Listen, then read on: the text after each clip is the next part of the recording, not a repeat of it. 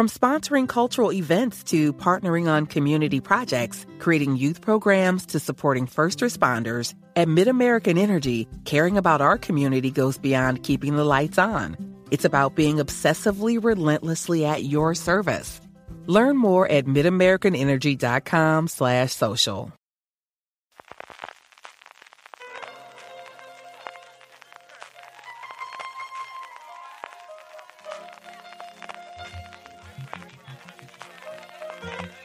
Estás escuchando Fuera de Series con CJ Navas. Bienvenidos a Streaming, el programa diario de Fuera de Series en el que un servidor CJ Navas te trae las principales noticias, trailers, estrenos y muchas cosas más del mundo de las series de televisión. Edición del lunes 31 de octubre, Halloween, porque esto ya no hay marcha atrás, es como Black Friday, ya estamos totalmente colonizados y ya es otra festividad más que tenemos en, iba a decir nuestro santoral, en fin, en nuestro calendario aquí en España. Nos falta Acción de Gracias, no sé cuánto tardará en llegar a Acción de Gracias, pero ya totalmente incorporado Black Friday, totalmente incorporado Halloween. El caso es que tenemos muchas noticias muchos estrenos también, algún tráiler interesante. Vamos ya con todo ello. Y comenzamos hablando de historia de la televisión española. Cuéntame, o cuéntame cómo pasó, que al final nadie le llama Cuéntame cómo pasó, más allá de poner el título por aquel problema legal que tuvo hace ya más de 10 años. Pues parece que definitivamente, tal y como adelantó Blooper el pasado mes de abril, la cosa va a terminar en esta temporada.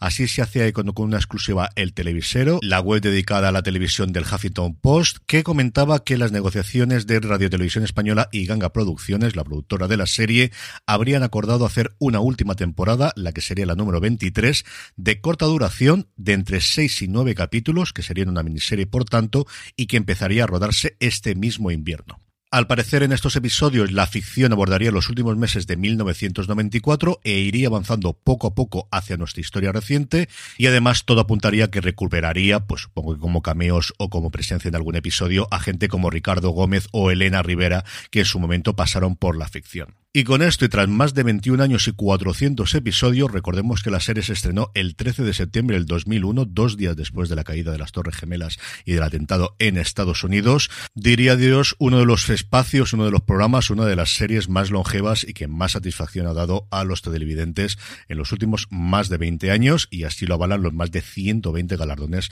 que han cosechado a lo largo de su historia. Pasando a Estados Unidos, tenemos en primer lugar una noticia de Marvel y es que está en preparación una nuevo spin-off, una nueva continuación de WandaVision centrada en el personaje de Vision.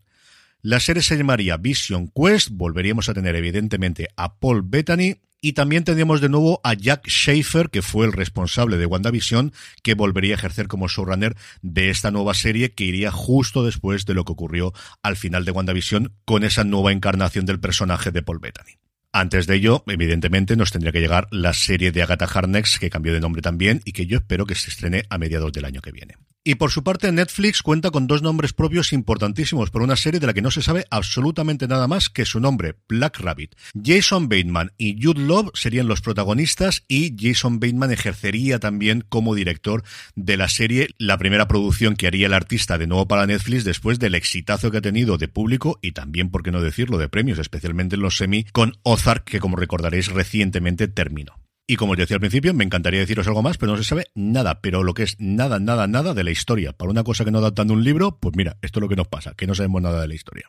Y la que sí es una adaptación y me alegra mucho además por quien la protagoniza es la nueva serie basada en las novelas de Alex Cross de James Patterson que va a protagonizar Aldis Hodge, al que actualmente podemos ver como Hawkman en Black Adam, al que hemos podido ver durante tres temporadas en City on a Hill, la serie de Showtime que ha sido cancelada después de su tercera, del que disfrutamos muchísimos viéndolo en Leverage y de que yo todavía recuerdo en su papel como Voodoo Tatum en la primera temporada de Friday Night Lights. Es un actor que a mí me gusta muchísimo, muchísimo, muchísimo. Tiene aquí pues para hacer un montón de temporadas, porque hasta 29 novelas de Patterson aparece el personaje, y Prime Video que busca pues repetir el éxito que ha tenido con Jack Ryan y recientemente con Richard, adaptando una saga de novelas que también sirve para vender libros, que al final, pues mira, todo suma.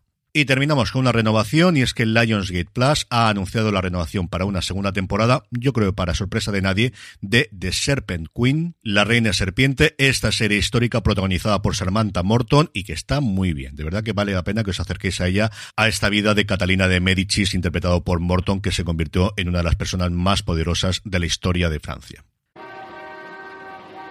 Does picking an outfit have you running a little too fashionably late? We get it. Great taste takes time. That's why Drizzly, the number one app for alcohol delivery, has your back with the largest selection of beer, wine, and spirits delivered in under 60 minutes. Convenience never goes out of style. So if you need to spend some extra time in the mirror instead of at the store, download the Drizzly app or go to drizzly.com. That's D R I Z L Y.com today. En el apartado de trailers, hoy vamos a hablar de dos series de detectives de Peacock que sigue buscando un gran éxito que llevar a la plataforma y nosotros seguimos esperando que llegue Sky Showtime y fundamentalmente por eso lo hago. La primera tiene una pinta sencillamente espectacular. Se llama Poker Face, está creada por el responsable de Looper, también recientemente de Puñales por la espalda también del segundo episodio de la nueva trilogía de la Guerra de las Galaxias, que a mí es la que más me ha gustado de las tres películas, pero sé que en esto estoy quizá en la minoría. Ryan Johnson, como os digo, crea y produce Poker Face, protagonizado por Natasha Lyon, la creadora y protagonista de Russian Doll, que interpreta a Charlie, que tiene una habilidad extraordinaria para saber cuándo alguien miente y que se ve resolviendo crímenes sin ella querer. Diez episodios que contarán como secundarios de lujos como Benjamin Brad, Adrian Brody, Joseph Gordon-Levitt, Ellen Barkin, Chloe Sevigny, Yamila Yamil o Ron Perlman se estrena en Estados Unidos el 26 de enero. A ver si para entonces ya tenemos aquí Sky Showtime. Y la otra que se estrena antes allí, el próximo 10 de noviembre, se llama The Calling, la llamada, creada por David Kelly y Barry Levinson, que va a dirigir varios episodios, incluido el piloto y la música a cargo de Hans Zimmer y Steve Mazzaro. Desde luego, por peso detrás de las cámaras, que no sea. La serie se centra en un detective de la policía de Nueva York llamado Abraham Abraham, interpretado por Jeff Wilbuch, con grandes principios religiosos y que se planteará su propia humanidad cuando una investigación aparentemente de rutina de repente empieza a complicarse. Y en este caso, como suele ser habitual en las últimas obras de David Kelly, está basada también en unas novelas, en una serie de novelas de Dron Missani, cuya primera se llama exactamente igual también, The Calling. En el apartado de estrenos, AMC Plus nos trae Christian, de la que yo os hablé la semana pasada, esta serie que transcurre en el mundo criminal de Roma, pero con un protagonista muy especial al cual le empiezan a salir estigmas en las manos y es capaz de revivir a su vecina drogadicta. Así que una mezcla sobrenatural con serie criminal. Netflix nos trae una de las últimas producciones de la BBC, Desde Dentro, Inside Man, creada por Steven Moffat y protagonizada por David Tennant y Stanley Tucci, sobre un estadounidense en el corredor de la muerte con un talento especial para resolver misterios y que ayuda a una joven periodista británica a buscar a un amigo desaparecido. No nos vamos del Reino Unido porque Movistar Plus nos trae This England, la serie en la que Kenneth Branagh se mete en la piel de Boris Johnson, narrando lo acaecido dentro de su mandato, aunque es cierto que después de los últimos acontecimientos o de los últimos meses, la cosa es que se ha quedado un poquito anticuada o ya casi como ser histórica. Y el que posiblemente sea el gran estreno del día, segunda temporada de The Wild Lotus, vuelve a HBO Max, la serie ganadora de 10 estatuillas en los últimos premios Emmy.